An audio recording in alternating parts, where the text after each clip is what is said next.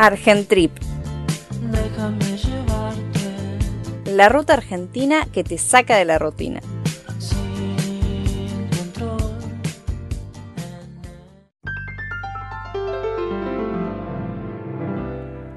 Ushuaia, la ciudad más austral del mundo, conocida como el fin del mundo o como la llaman algunos, el principio de todo. Está rodeada por el mar y por la cordillera. Te sorprenderá con los colores y la naturaleza presente en la ciudad. David Ferreira, secretario de Turismo, nos cuenta un poco de la historia de esta.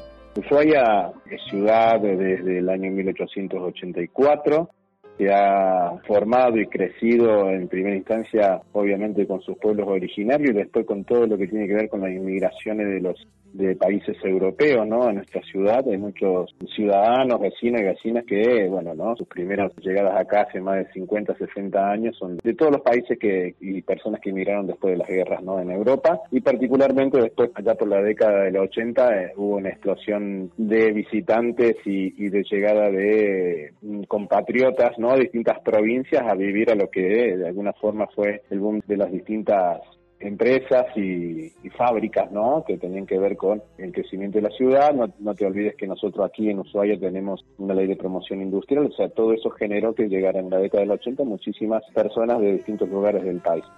Como capital de la provincia de Tierra del Fuego, Antártida e islas del Atlántico Sur, Ushuaia es algo más que sus paisajes de valles, turberas y bosques.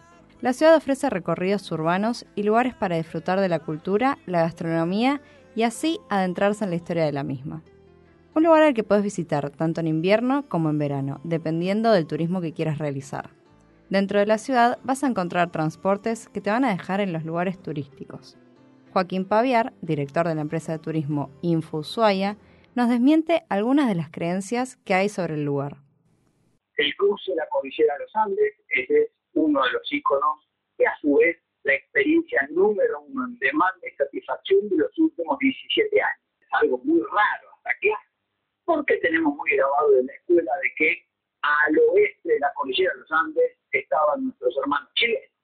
Entonces yo lo que vamos a cruzar la cordillera, que vamos a ir a Chile, va a ser la primera pregunta que se hace nuestro cerebro. No.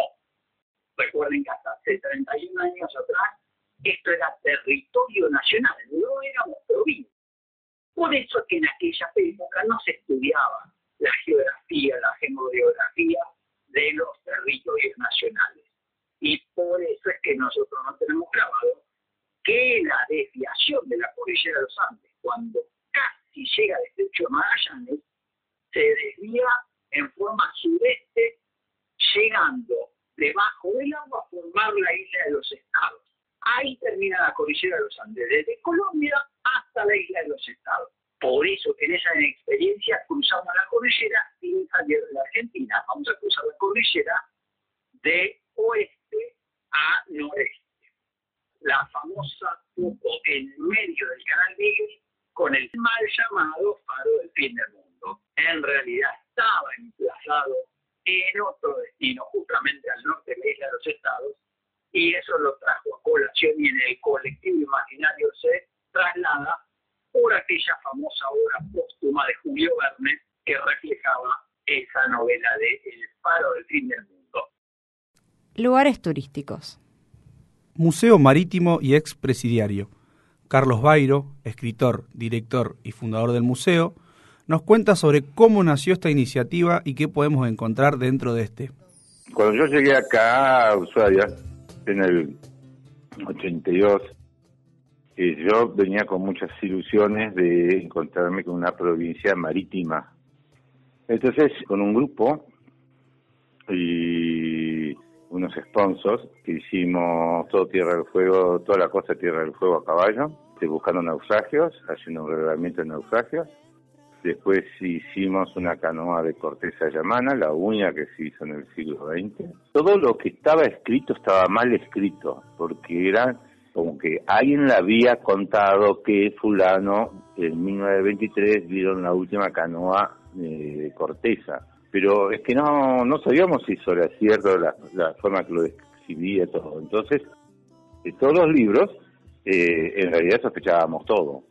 Fue como hacer la historia al revés, en el sentido de decir, investigamos, naufragios, investigábamos la navegación de los eh, yaganes, que, eran muy buenos navegantes, aparte, las conclusiones que llegamos son fabulosas. Y a medida que íbamos haciendo esto, este, bueno, hicimos toda la ida de los estados, encontramos el faro de San Juan de Salvamento, el faro del, fin del mundo, y hicimos, nos trajimos los restos para, para Ushuaia, con ayuda de la Armada, siempre con la ayuda de la Armada, ¿eh? explicábamos los planes que tenían y, trataban de coordinar con su actividad que tenían que hacer. Bueno, pero sí nos ayudaban y nos dejaban en, los lugares que necesitábamos, después nos venían a buscar a veces a la semana, a veces en 15 días, a veces en el otro relevo, 45 días. Y mientras tanto, nosotros caminábamos por toda la isla de los estados. De esa manera también encontramos el barco de Luis Perabuena, el Espora, todo eso empezó a juntarse un material interesante, porque también los contratamos maquetistas que iban haciendo barcos, teníamos maquetas de los salesianos que llegaron a predicar con sus barquitos, después eh, los anglicanos que tenían tres barcos. Los estancieros tenían todos barcos para poder mover la hacienda en vez de camiones, porque es todo agua. Bueno, eh, así que era todo con, con barcos, y todos esos barcos fuimos encontrando los restos o planos o la familia se tenía guardado fotos, etcétera, y todos esos hicimos maquetas, o sea, reconstruimos toda la historia.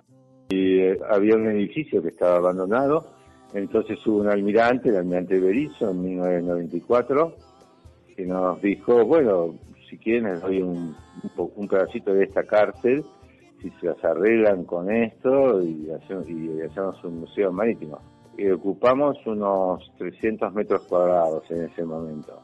Y ahora llevamos ocupados cuatro pabellones, eh, que son 10.000 metros cuadrados. Todo es marítimo y, tiene esos nombres, porque la historia es marítima, no, no tanto naval. Acá no mostramos guerras. Navegación por el canal de Beagle.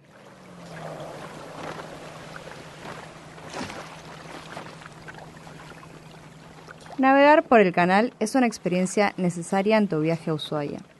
Este recorrido comienza desde el puerto de la bahía de Ushuaia. Se puede hacer de dos maneras. Un tramo corto en invierno, de Islotes de Lobos al Faro del Fin del Mundo, y en el verano se puede conocer las pingüineras.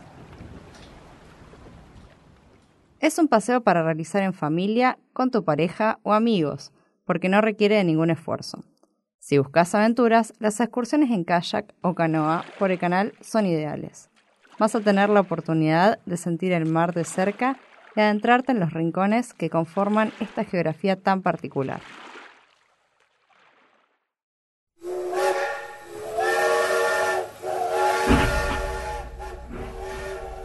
Tren del fin del mundo. En este tren recorrerán parte de la historia y de la naturaleza de Ushuaia la estación del fin del mundo es un lugar emblemático donde vas a poder ver los talleres de mantenimiento, fotos antiguas, comprar souvenirs en la tienda o tomar algo en la confitería mientras esperas la partida del tren. El recorrido comienza en esta estación, a 8 kilómetros de la ciudad, y en una hora aproximadamente llegarán a destino. Sus rieles te llevarán por los últimos 7 kilómetros del antiguo recorrido del tren de los presos, el cual partía desde la cárcel de Ushuaia hacia la ladera del monte Susana para obtener distintos materiales de construcción. A bordo del ferrocarril podrás escuchar la historia y observar paisajes, compuestos por el zigzagueante río Pipo, la cascada Macarena, el cementerio de árboles y una parte inaccesible del Parque Nacional Tierra del Fuego. Joaquín nos cuenta qué podemos encontrar en el parque y la historia del mismo todas estas tierras fueron habitadas hasta no hace muchos años atrás por nativos que cohabitaron con los javi y los aracaluces toda la tierra del sur. Ushuaia tiene una historia muy joven, muy viva. Cuando vamos a disfrutar del Parque Nacional, vamos a descubrir esa protección que generan los parques. Principalmente pensamos que protege su flora y su fauna. Pero algunos parques nacionales protegen también su cultura. Y este es uno de ellos qué entorno cultural tiene, a través de los llamanas, por supuesto, es una parte, y la otra gran parte, una más reciente. Los presos, el presidio, la cárcel de reincidentes del fin del mundo, porque ellos iban a trabajar hasta la zona donde hoy funciona el Parque Nacional. Recordemos que el presidio se hace cerrar en el año 47. Recién se decreta territorio de parques nacionales en el año 62. Entonces, es esa transición sin trabajo, sin ningún tipo de deforestación en esa zona. Pero es lo que protegió hoy un parque porque vamos a visualizar los vestigios de que los presos talaron la zona.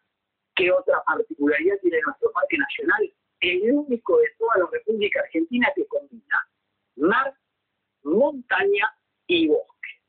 Los tres ambientes geográficos en un solo lugar. Acá incluso crecen especies de nuestra flora donde se necesita presencia de oxígeno puro.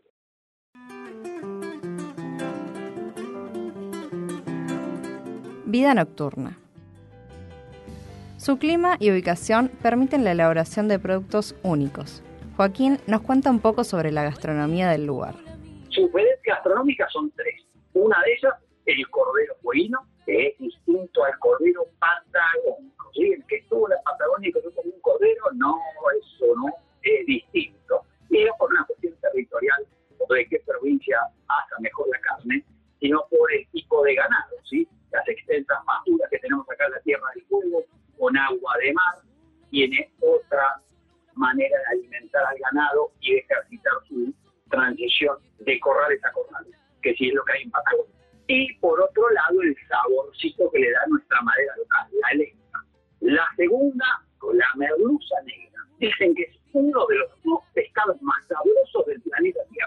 bicho muy grande, oscuro, y que se pesca a un promedio de profundidad entre 1800 y 3500 metros. Se puede degustar con un altísimo contenido omega 3, como lo que la hace muy saludable, y luego descubrimos la centolla boina, la más grande de su especie, vive y se desarrolla en las aguas de nuestro canal. Otro producto regional, totalmente natural, del agua a la mesa. David nos cuenta qué se puede hacer en las noches más cortas del mundo. Ushuaia siempre ha tenido una buena vida nocturna, tiene, ha crecido mucho últimamente con los barcitos cerveceros, que tienen muchas, mucha fabricación ahí en Ushuaia de cervezas artesanales, pero también tenés, por decirlo de alguna forma, boliche, donde ir a bailar y, escuchar un poco de música, distintos pubs, tiene una vida nocturna interesante, hay, hay una actividad importante no solamente de, de, los vecinos y vecinas, de los residentes de la ciudad, sino que el turista, tanto en el invierno como en el verano, tiene distintos lugares para recrearse más allá de las actividades que haga durante el día, ¿no?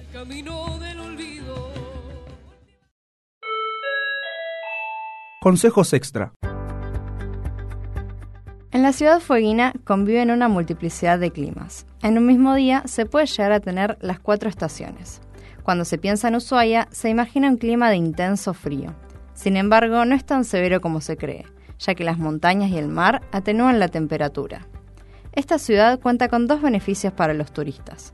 Por un lado, se encuentra la tarjeta Más U Turismo y la aplicación Ushuaia, que te permiten acceder a descuentos en distintos comercios adheridos. Para más información de ambas, debes acceder a Turismo Ushuaia.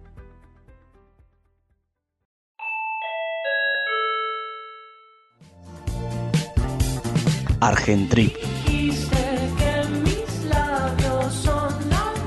Cada semana un nuevo destino.